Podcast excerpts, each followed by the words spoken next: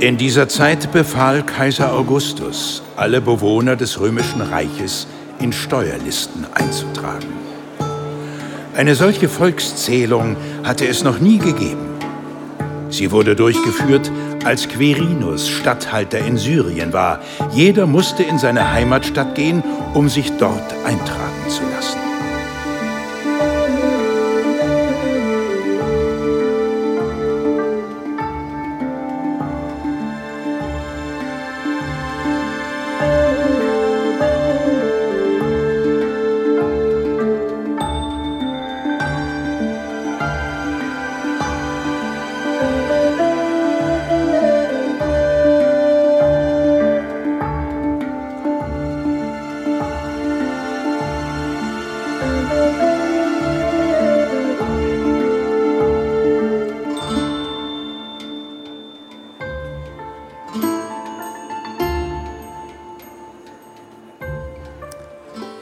dieser Zeit befahl Kaiser Augustus. So beginnt die Weihnachtsgeschichte im Lukas-Evangelium. Und ich weiß nicht, was für Assoziationen das bei dir weckt.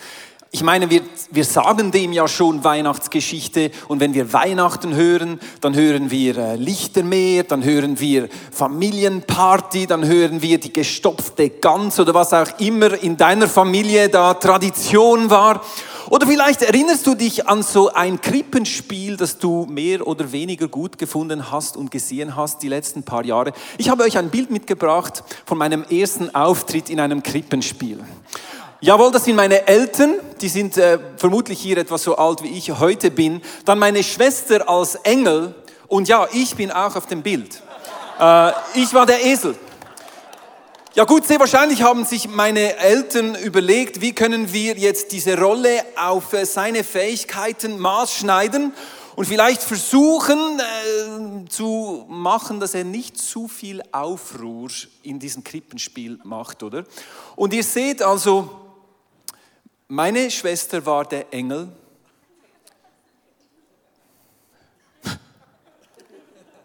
Und ich war der Esel. Ich bin über die Situation hinweg. Klar, wenn ich einen Esel sehe, dann zucke ich noch leicht zusammen, äh, jetzt etwa 35 Jahre später. Aber nein, ganz ehrlich, nach diesem Auftritt wusste ich, ich bin geboren für die großen Bühnen dieser Welt. Und ich meine, ihr könnt es jetzt selber sehen, 35 Jahre später, wohin mich dieser Esel überall geführt hat. Aber es war tatsächlich ein Auftritt, den ich nie vergessen werde, unter dieser Decke. Gut, mein Text konnte ich relativ gut behalten. Das war eigentlich noch eine gute Sache. Aber wenn wir die Romantik mal auf der Seite lassen von dieser Weihnachtsgeschichte, die du vielleicht assoziierst.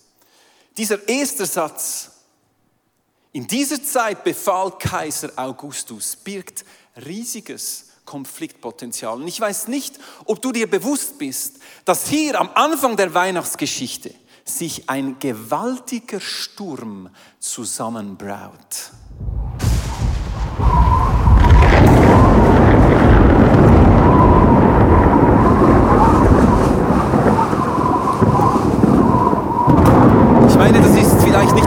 Das Thema, das du mit der Weihnachtsgeschichte verbindest. Gott im Sturm. Ich spreche heute über Gott im Sturm. Und die Frage ist, wie entsteht ein Sturm überhaupt? Ein Sturm entsteht, wenn zwei unterschiedliche Druckgebiete aufeinanderprallen und so gibt es einen Druckausgleich zwischen dem Hochdruck und dem Tiefdruck. Hm? Und äh, weil es mir ein Anliegen ist, auch am Sonntag, dass du äh, in deiner Allgemeinbildung weitergebracht wirst, hier noch einen Zusatz für diejenigen, die es interessiert, die sogenannte Corioliskraft, die auftritt wegen der Erdrotation, führt dazu, dass der Druckausgleich nicht einfach so direkt von hoch zu tief, sondern dass es eine Rotation gibt und so entstehen diese Stürme. Hm? Corioliskraft. Das ist auch wieder ein Begriff, den kannst du im richtigen Moment, wenn du den bringst. Hast du gestern gesehen, diese Corioliskraft in den Wolkenbildungen? Dann werden die Leute denken, huh, der hat mindestens einen Doktortitel irgendwo versteckt. Aber nein, Spaß beiseite. Wenn wir hier in die Weihnachtsgeschichte reinkommen, dann treffen wir auf einen gewaltigen Sturm, nämlich das Hochdruckgebiet des Reich Gottes prallt auf das Tiefdruckgebiet des römischen Reiches. Du musst wissen, 44 vor Christus war Julius Caesar ermordet worden und nach dieser Zeit war das römische Reich in eine lange Zeit von Bürgerkriegen, Mord und Totschlag gefallen, bis 31 vor Christus Octavian der Adoptivsohn von Julius Caesar, Alleinherrscher vom römischen Reich wurde. Er war der erste Kaiser von Rom und er hat alle seine Gegner geschlagen und wurde als Alleinherrscher gesetzt und erhielt den Titel Augustus. Augustus bedeutet der Erhabene. Es war eigentlich ein göttlicher Titel. Eigentlich bedeutete dies der anbetungswürdige Augustus. Als eine der ersten Amtshandlungen hat er seinen Adoptivvater Julius Caesar zum Gott deklariert. Das ist etwas, was dann im Römischen Reich häufig geschehen ist, dass Kaiser nach ihrem Tod zu Gottheiten ausgesprochen wurden. Aber Augustus hat seinen Adoptivvater zum Gott gemacht, was ihn offiziell Sohn Gottes werden ließ. Und du musst dir bewusst sein, in dieser Zeit war die politisch korrekte Antwort, wenn du im Reich Gottes fragtest, wer ist Sohn Gottes, war die Antwort Octavian, Augustus, unser Kaiser, der selber auch der hohe Priester war. Und weißt du, Augustus hat in ihm war eine riesige Erwartungshaltung, nämlich dass er dieses Reich des Friedens, der Macht, ich meine das römische Reich, das sind 60 Millionen Menschen, das war das größte bekannte Reich in dieser Zeit und Augustus war der Alleinherrscher über diese Zeit und die Hoffnung lagen auf ihm nach einem goldenen Zeitalter von Frieden und Wohlstand. In dieser Zeit befahl Kaiser Augustus. Weißt du, wir lesen manchmal solche Sätze und denken uns, ja, das gibt uns einfach so ein bisschen einen geschichtlichen Hintergrund.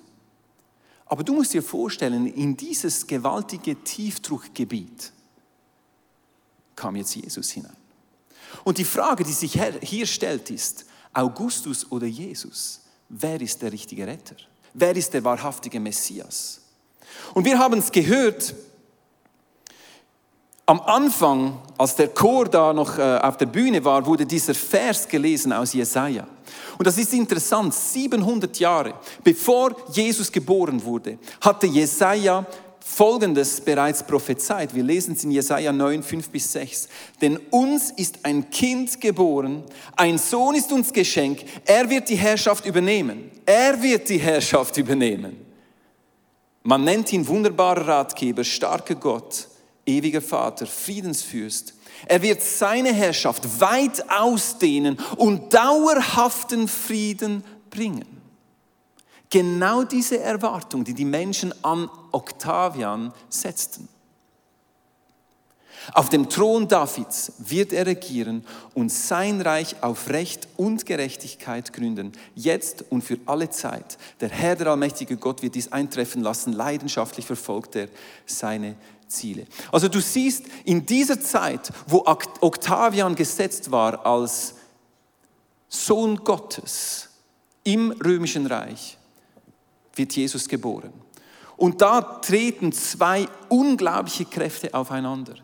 Und ich sage dem einen geistlichen Sturm, der dort geschieht. In einer Zeit, wo, wo sich die Leute sehnten nach diesem Frieden. Sie sehnten sich nach einem Reich, wo Frieden herrschte.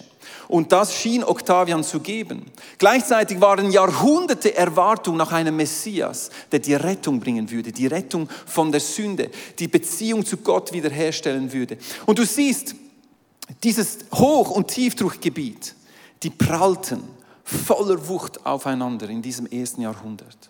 Und weißt du, was dort geschah, ist etwas, was du heute noch spürst. Diese Nachwirkung, verstehst du? Wenn du in die Welt rausgehst und den Namen Jesus groß machst, wenn du darüber sprichst, dass du zur Kirche gehst am Sonntag, dann spürst du plötzlich so einen Gegenwind. Dann spürst du plötzlich, dass so Kräfte sich freisetzen. Und du siehst zwar von außen nicht, aber du merkst, dass da ein Kampf ist. Dieser geistliche Kampf, der geschieht, wenn wir aufstehen für diesen Retter, Jesus dass es zu Stürmen kommt, wenn diese Mächte aufeinanderprallen, muss uns nicht überraschen. Es darf uns auch nicht entmutigen, aber es ist wichtig, dass wir die Stürme kennen, damit wir auch wissen, wie wir uns verhalten sollen in diesen Stürmen. Verstehst du? Vor drei Wochen, etwa zwei Wochen, hat ICF wieder Schlagzeilen geschrieben. Wir lieben Schlagzeilen. Weil es war so ein süßer Junge, hatte ein Konzert hier in dieser Halle. Ich habe euch die Schlagzeile mitgebracht. Der Süße ist nicht der oben, das ist der Michael Lang, das ist der unten. Der Teufel bei den Fundechristen. Marilyn Manson spielte ein Konzert in dieser Halle. Die Empörung war groß. Mein Handy als Mediensprecher von ICF läutete ununterbrochen, irgendwie Blick 20 Minuten. Alle wollten irgendwo wissen, wie ist jetzt das genau, wenn der Antichrist in Person in den heiligen Hallen des ICF Zürich singt. Einfach als Randbemerkung, wir haben mit den Vermietungen unter der Woche nichts zu tun. Hm? Ist noch wichtig. Wir haben ihn nicht eingeladen. Wir sind auch nur Mieter in dieser Halle am Sonntag. Und natürlich waren wir nicht erfreut, dass der kommt, weil wir einfach glauben, dass das irgendwo nicht in diese Halle reinpasst. Aber es muss uns nicht überraschen, dass in dieser Woche, am Tag dieses Konzertes, musste ich nach zehn Jahren, ich bin jetzt zehn Jahre im ICF, und in dieser Woche musste ich einen der hartesten Konflikte austragen, den ich überhaupt austragen musste als Leiter dieser Kirche. Es hatte keinen Zusammenhang mit diesem Konzert. Von außen gesehen. Aber ich, du musst nicht eins und eins zusammenzählen und irgendwo, dann weißt du, da war irgendetwas in der Luft. Und verstehe mich richtig, ich möchte nicht irgendwo hinter jeder Ecke irgendwas sehen, aber wir müssen uns bewusst sein, da gibt es Kräfte, die sind am Laufen. Und wir müssen gerüstet sein für das, was Gott tut. Aber und da möchte ich lesen, was Gott uns sagt. Jesus sagte nämlich seinen Jüngern, Johannes 16, ich habe euch das alles gesagt, damit ihr in mir Frieden habt. In der Welt werdet ihr hart bedrängt, doch ihr braucht euch nicht zu fürchten. Ich habe die Welt besiegt. Und weißt du, die Leute haben sich besorgt gezeigt, dass wenn er jetzt in diese Halle kommt, was bleibt dann zurück hier drin? Also du musst jetzt nicht unter deinen Stuhl schauen, ob noch irgendwas klebt dran, gell? Und ich möchte das nicht lächerlich machen, weil ich glaube, dass da definitiv Sachen am Gehen sind. Aber weißt du was?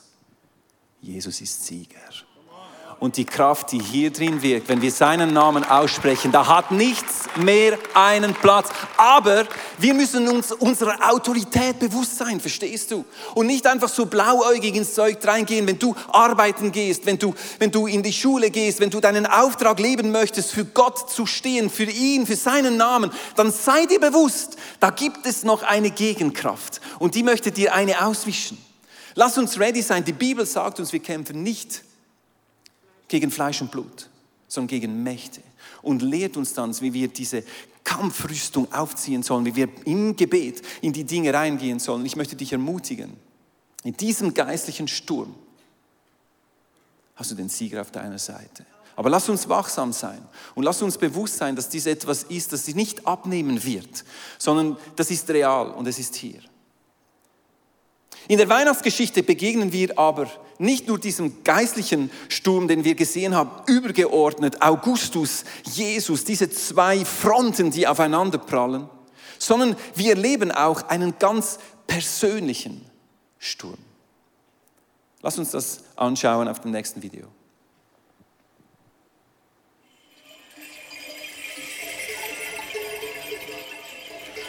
So reiste Josef von Nazareth in Galiläa nach Bethlehem in Judäa, der Geburtsstadt von König David. Denn er war ein Nachkomme von David und stammte aus Bethlehem. Josef musste sich dort einschreiben lassen, zusammen mit seiner Verlobten Maria, die ein Kind erwartete.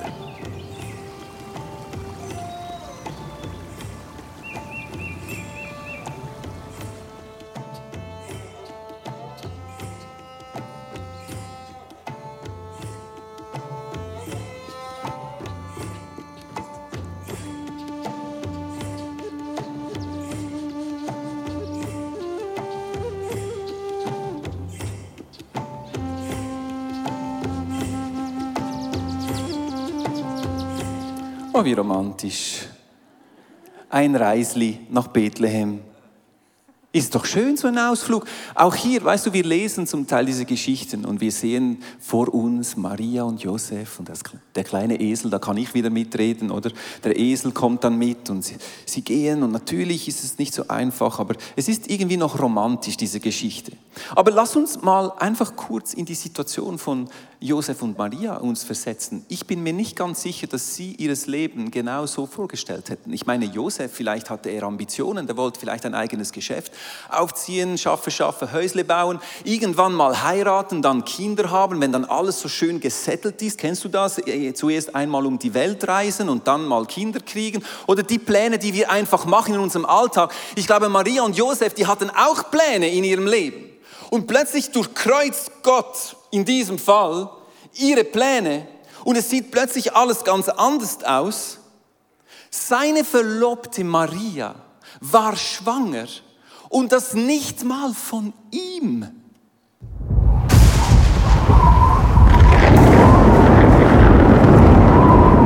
Wenn wir da von Sturm sprechen, ich meine, das ist nicht so eine angenehme Situation. Und wir lesen darüber und denken, ja klar, das ist einfach die Weihnachtsgeschichte, aber ihre ganz persönliche Geschichte, die hat es brutal durchkreuzt. Und kennst du das in deinem Leben? Du machst dir Pläne, Du hast vielleicht auf fünf Jahre hinaus einen Plan, wie du irgendwo Geld auf die Seite legen möchtest und ein, ein Haus finanzieren und dann Kinder kriegen und was auch immer du planst in deinem Leben oder du hast eine, eine klare Vorstellung, wie deine Karriere verlaufen soll, oder? So, Karriereschritt 1, 2, 3 bis 56. Und plötzlich kommt die niederschmetternde Diagnose. Krankheit, Jobverlust, Todesfall, Betrug. Der Boden wird dir unter den Füßen weggezogen. Überhaupt nicht so, wie du geplant hast. Und dann der Sturm tobt, verstehst du? Alle deine Pläne, deine Wege, die sehen plötzlich ganz anders aus. Ich möchte uns mitnehmen in eine Stelle in der Bibel, wo wir Jesus mit seinen Jüngern treffen, im Sturm. Und das ist eine, eine Szene, wo ich glaube, wir vieles rausziehen können für unsere persönlichen Stürme. Da spreche ich jetzt von persönlichen Stürmen. Vorher sprach ich von diesen geistlichen Stürmen, hier spreche ich von persönlichen Stürmen. Lass uns lesen in Markus 35, 41. Als es Abend wurde, sagte Jesus seinen Jüngern, wir wollen auf die andere Seite des Sees fahren. Das tönt so nach einer schönen Abendfährtli, oder? Hey Jesus, du und wir, die Sonne geht langsam unter, die Wellen sind nicht zu hoch. Lass uns so gemütlich in den Sonnenuntergang segeln. So wie wir uns unser Leben manchmal vorstellen, oder?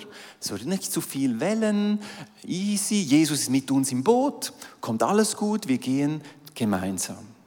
Jesus war schon im Boot. So entließen die Jünger die Menge, stiegen zu ihm ins Boot und fuhren los. Einige andere Boote fuhren mit ihnen. Doch bald darauf erhob sich ein heftiger Sturm und hohe Wellen schlugen ins Boot, bis es fast ganz voll Wasser gelaufen war. Du musst wissen, See Genezareth, ich meine, ich komme aus dem Aargau, oder? Und Aargau und See, da sehe ich äh, Halwiler See, oder? Und wenn ich höre Sturm auf dem Halwiler See, denke ich mir, ja, das ist vielleicht ein bisschen übertrieben, oder? Weil klar stürmt es auf dem Halwiler See, aber da schaffe ich es sehr wahrscheinlich noch mit meinem Gummiboot äh, noch äh, an Land, oder?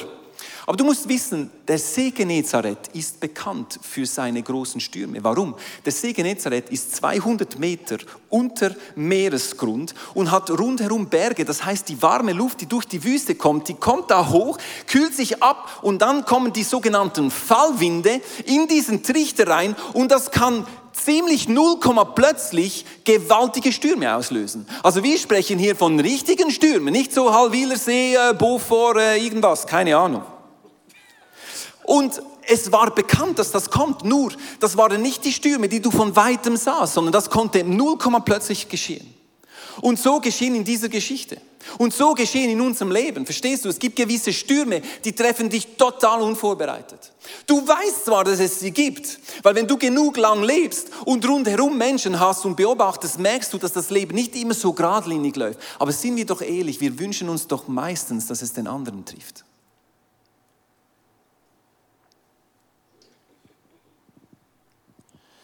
Ich denke hier auch. Sie haben gedacht, ja, heute Abend sicher nicht. Morgen vielleicht, wenn die anderen draußen sind. Aber jetzt ist ja Jesus mit mir im Boot. Dann sollen die Fallwinde warten. Hey, und dann stürmt's. Und jetzt musst du diesen Satz, der ist so skurril. Währenddessen schlief Jesus hinten im Boot mit dem Kopf auf einem Kissen. Was dieser Kissen jetzt in dieser Geschichte zu suchen hat, keine Ahnung.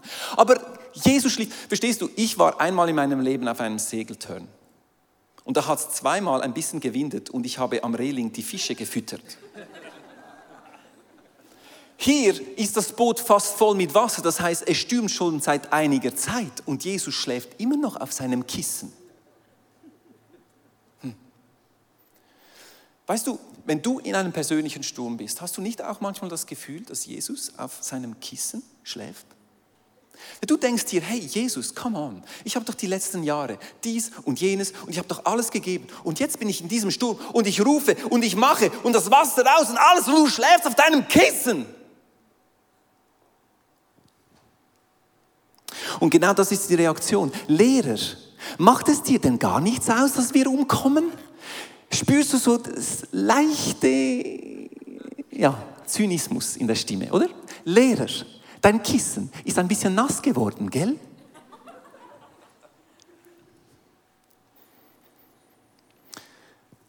Weißt du, ich kenne einige Menschen,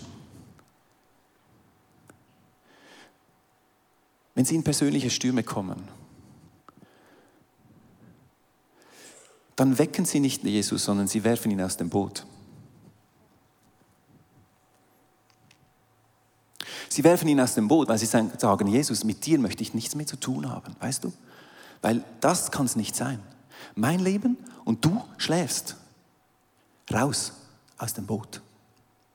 Was die Jünger hier machen, hier, sie wecken Jesus und sie involvieren ihn in ihren Sturm rein, weil irgendwo wissen sie, Jesus ist ja hier und der, der muss doch was machen. Und Jesus steht auf, er erwachte, er bedrohte Wind und Wasser, schweig, sei still. Sogleich legte sich der Wind und es herrschte tiefe Stille. Und er fragte die Jünger, und jetzt hört ihr die Frage an, warum seid ihr so ängstlich? Hallo, das Schiff ist ja fast untergegangen.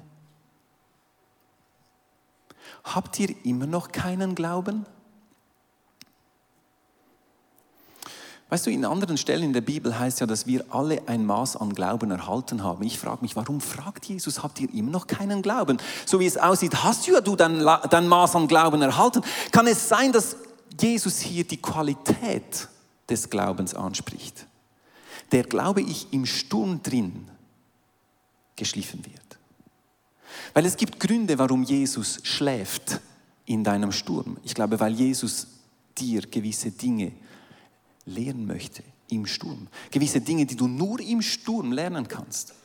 Und wenn er sagt, habt ihr keinen Glauben, glaube ich, sagt er, weißt du was? Ist dein Glauben immer noch auf dem Level vom Wissen, dass du hier bist, oder ist es auf dem Level vom Vertrauen, dass du mit mir bist? Das ist ein Unterschied. Weißt du, intellektueller Glaube, dass es Gott gibt und Jesus und er mit uns ist. Solange es gut läuft, können wir das alles sagen. Aber wenn du wirklich im Sturm drin bist, dann zeigt sich, ob deine Beziehung zu Jesus hier ist und du weißt, Jesus ist mit mir. Verstehst du die Weihnachtsgeschichte? Immanuel, Gott mit uns. Das ist die Quintessenz der Weihnachtsgeschichte. Gott wurde Mensch und lebte unter uns als Mensch, damit er mitfühlen kann in allem, was wir durchgehen. Weißt du, Hiob ging auch durch einen gewaltigen Sturm. Er hat alles verloren.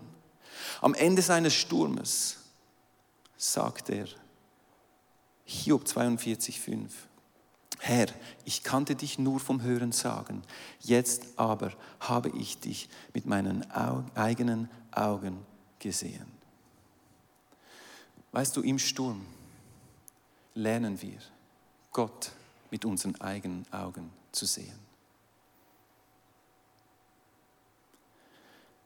Ich habe diese Woche ein, eine Textmessage erhalten von einem Mann aus unserer Kirche, der durch einen gewaltigen Sturm durchgeht. Und es hat mich so berührt, weißt du, weil ich habe gedacht, ich bin so unqualifiziert, um über dieses Thema zu reden, weil ich noch gar nie so einen gewaltigen Sturm erlebt habe, wie vielleicht andere hier drin erlebt haben. Und er hat mir eine Textmessage geschrieben, Sprüche 21, 31. Und es steht dort, egal wie gut du dich vorbereitest auf einen Sturm, den Sieg allein schenkt Gott. Und das ist genau das, verstehst du, die Quintessenz, wenn wir im Sturm sind, dass wir realisieren, hey, wirf nicht Jesus aus deinem Boot raus. Auch wenn es shakt, auch wenn es nass wird, auch wenn es richtig stürmt. Das ist die falsche Entscheidung, wenn du einfach deinen Rücken diesem Jesus wegwendest, sondern involviere ihn in deinen Sturm. Er schenkt den Sieg. Aber es ist hart. Definitiv. Ich glaube, was auch geschieht in einem Sturm, daneben, dass du dein Glauben irgendwo gestärkt wird und auf einen neuen Level kommt, glaube ich, der Sturm ist auch hier, um Material zu testen. Weißt du, wenn du in einem Sturm bist mit deinem Boot, dann siehst du, was an einem Boot alles hält und was nicht. Ist interessant, in, äh, in der Stadt Zürich haben sie äh, dieses Jahr für 40.000 Franken haben sie 20 Sonnenschirme gekauft. Den Betrag möchte ich jetzt nicht kommentieren, weil ich bin aus dem Aargau, das sind eure Steuergelder. Aber interessanterweise nach der großen Einweihung dieser Sonnenschirme kam der erste Sturm und dann sahen die Schirme so aus. Da musste der Herr Leutenegger, der Stadtpräsident, eigenhändig am Sonntagmorgen die Schirme wieder zusammen äh. Gell? Das heißt, vor dem Sturm sah alles gut aus. Nach dem Sturm sahst du, hey, diese Schirme, die taugen ja gar nichts. Und ich glaube, genau das passiert eigentlich in unserem Leben. Weißt du, wenn wir durch Stürme durchgehen, dann plötzlich siehst du, hey, was hält überhaupt? In meinem Leben? Auf was, auf was habe ich mein Leben gebaut? Ich meine, wir lesen das in, in Matthäus 7, 24. Wer auf mich hört und danach handelt, ist klug und handelt wie ein Mann, der sein Haus auf massiven Fels baut. Auch wenn der Regen in Sturzbächen vom Himmel rauscht, das Wasser über die Ufer tritt und die Stürme an diesem Haus rütteln, wird es nicht einstürzen, weil es auf Fels gebaut ist. Der Fels ist das Bild für Jesus, verstehst du, wenn dein Leben gegründet ist in Jesus. Die Stürme, die kommen. Das ist hier nicht die Frage. Die Frage ist einfach nur, was bleibt zurück, wenn der Sturm vorbeigezogen ist. Und wir lesen dann, doch wer auf mich hört und nicht danach handelt, ist ein Dummkopf. Hey, das steht in der Bibel, das habe nicht ich gesagt, gell? Ist ein Dummkopf ist nicht so politisch korrekt. Er ist wie ein Mann, der sein Haus auf Sand baut. Wenn der Regen und das Hochwasser kommt und die Stürme an diesem Haus rütteln, wird es mit Getöse einstürzen. Weißt du, wir haben von diesen geistlichen Stürmen gesprochen, wo wir einfach uns bewusst sein müssen in unserem Alltag, dass wir gerüstet sind und, und gebetet haben. Dann gibt es diese Stürme, die treffen dich einfach aus dem Nichts, verstehst du? Da kannst du dich nicht mal groß darauf vorbereiten. Aber weißt du, es gibt Stürme, nicht alle Stürme kommen so wie die Stürme im See Genezareth aus dem Nichts. Die meisten Stürme, die siehst du kommen. Man sagt ja Ruhe vor dem Sturm, oder? Aber eigentlich ist es Unruhe vor dem Sturm, wenn du einen Seemann fragst. Ein Seemann kann einen Sturm riechen. Er kann einen Sturm sehen. Er kann einen Sturm beobachten. Auch die Vögel, die reagieren, bevor der Sturm kommt. Und ich glaube, dass auch du und ich, wir können lernen, die Vorboten des Sturmes in unserem Leben zu entdecken. Weißt du, ein Sturm in einer Beziehung kommt nicht von heute auf morgen. Das sind Vorboten da. Die Frage ist, hören wir auf Gott und beobachten wir, was er uns sagt? Damit wir nicht in die Stürme hineingeraten, in die wir eigentlich gar nicht reingehören. Weil nicht jeder Sturm ist ein Sturm, in dem wir reingehören. Es gibt der geistliche Sturm, da sind wir alle drin, wenn wir für Jesus raufstehen. Es gibt die persönlichen Stürme, da können wir alle davon erzählen. Und dann gibt es die Stürme, die, glaube ich, die haben wir uns selber zuzuschreiben. Weil wir falsche Entscheidungen getroffen haben, weil wir nicht die Zeit genommen haben, auf Gott zu hören und entsprechend die richtigen Entscheidungen zu treffen. Psalm 46, Vers 11. Hört auf und erkennt, dass ich Gott bin. Verstehst du, das ist mein Leitvers für mich ganz persönlich seit diesem Sommer, weil ich realisiere, wie wichtig das es ist, dass ich aufhöre, stoppen von meinem Alltagsgeschiebe. Also für diejenigen, die kein Smartphone haben, das ist äh, statistisch gesehen nicht mehr ganz viele auf diesem Weltplanet. Hör auf und erkenn, dass ich Gott bin in deinen Situationen. Wir müssen lernen, seine Stimme zu hören. Wir müssen lernen zu antizipieren, verstehst du? In Beziehungen, in unseren Ehen. Ich möchte dich ermutigen, Gott in dieser Weihnachtszeit vielleicht wieder ganz neu zu suchen. Wenn du durch einen persönlichen Sturm durchgehst, möchte ich dir sagen, Gott ist mit dir im Boot. Und er ist derjenige, der den Sturm stillen kann. Aber Gott ist auch derjenige, der dir die Vorboten zeigen möchte zu den Stürmen, die vielleicht lauern nächstes Jahr. Und nimm dir diese Zeit von Weihnachten, nicht nur Zeit über Geschenke nachzudenken, sondern über auch den, der dir das Leben geschenkt hat. Ich möchte heute eine Frau auf die Bühne bitten. Sie heißt Kimberly. Sie ist die Mutter von Whitney, die wir gehört haben, wie sie gesungen hat. Und diese Frau ist dieses Jahr durch gewaltige Stürme hindurchgegangen. Sie hat ähm, Krankheit erlebt, sie hat äh, so ähm, Blut, ähm, Bloodclogs, ähm, äh, ich habe den Namen. Wo sind die Krankenschwestern im Raum? Ja. Blutgerinnsel, genau. Blutgerinnsel hat sie erlebt, dann ihre, ihr Herz, ihr Herz hat, hat fast versagt, dann hat sie äh, Unterleibsbeschwerden ähm, gehabt, hat dort äh, so, ähm, äh, es war Tumore eine Art, die sie hatte, es hat sich dann äh, Infektionen gegeben. Also sie war, fast ein Jahr in Spitalpflege. Und du weißt, in Amerika Spitalpflege, da hast du nicht eine Krankenkasse, wie wir jetzt hier haben. Also das bedeutete auch hohe Rechnungen. Und für sie war das äh, ein, ein, eine krasse Sache, weil sie hatte sich ihr Leben ganz anders vorgestellt. Und zack, und so hat sie sie getroffen. Und ich möchte sie fragen, wie sich das so angefühlt hat, als sie diese Diagnose erhalten hatte Anfang Jahr. So, I, I want to ask you, I told them about uh, your challenges um, uh, health-wise, and I want to ask you, how did you feel when you got the first diagnosis and you, you realized, oh right, it's not going to be the way I've planned? First, it was uncomfortable. Zuerst habe ich mich wirklich nicht gut gefühlt.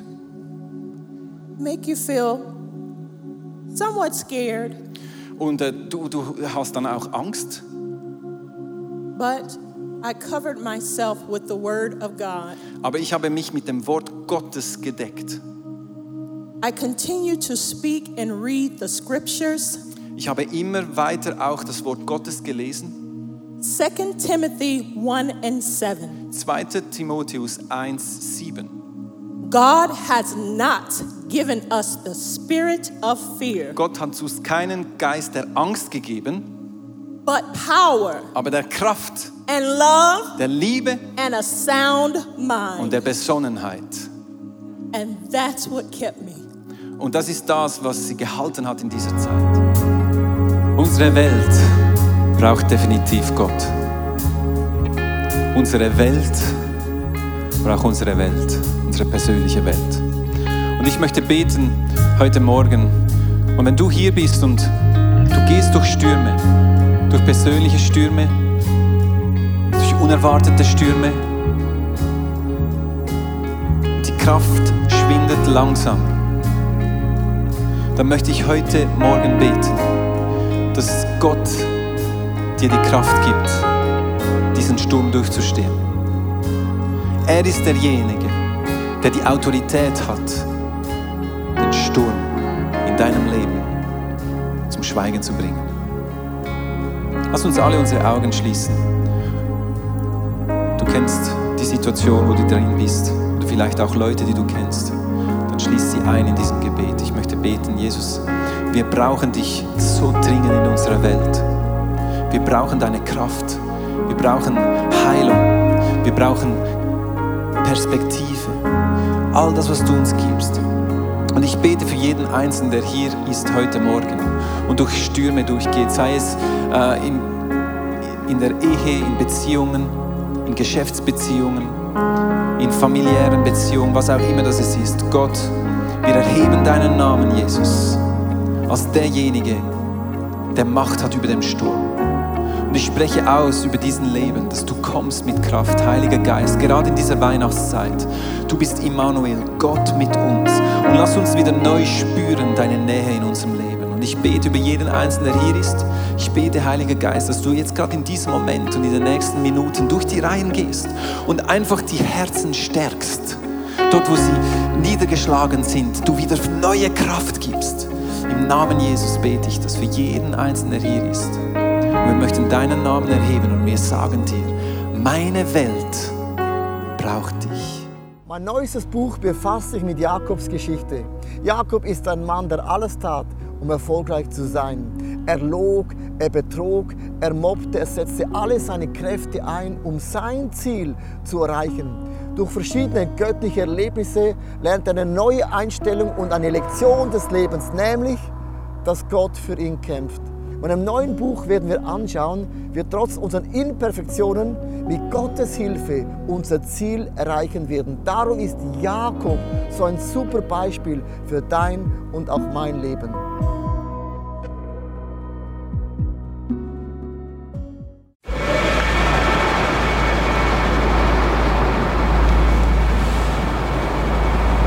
Manchmal frage ich mich, wenn alles andere versagt und zerbricht, was bleibt zurück? Warum sind wir von überall hierher gekommen? Weil am Ende vom Tag nichts anderes Bestand hat. Wie würde das aussehen? Was wären die Konsequenzen von etwas so Radikalem? Wie würde es aussehen, Jesus tatsächlich zu folgen?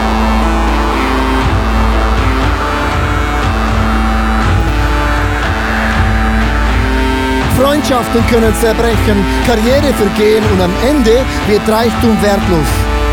Er weckt einen Durst für Wahrheit, Mitgefühl und Liebe, den nichts auf dieser Welt jemals löschen kann. Worauf können wir also wirklich unser Leben, unsere Hoffnung bauen? Es gibt nur die einzige Sache. Wenn alles gesagt und getan ist, er allein ist unser Fels, unsere Mitte und unser Fundament.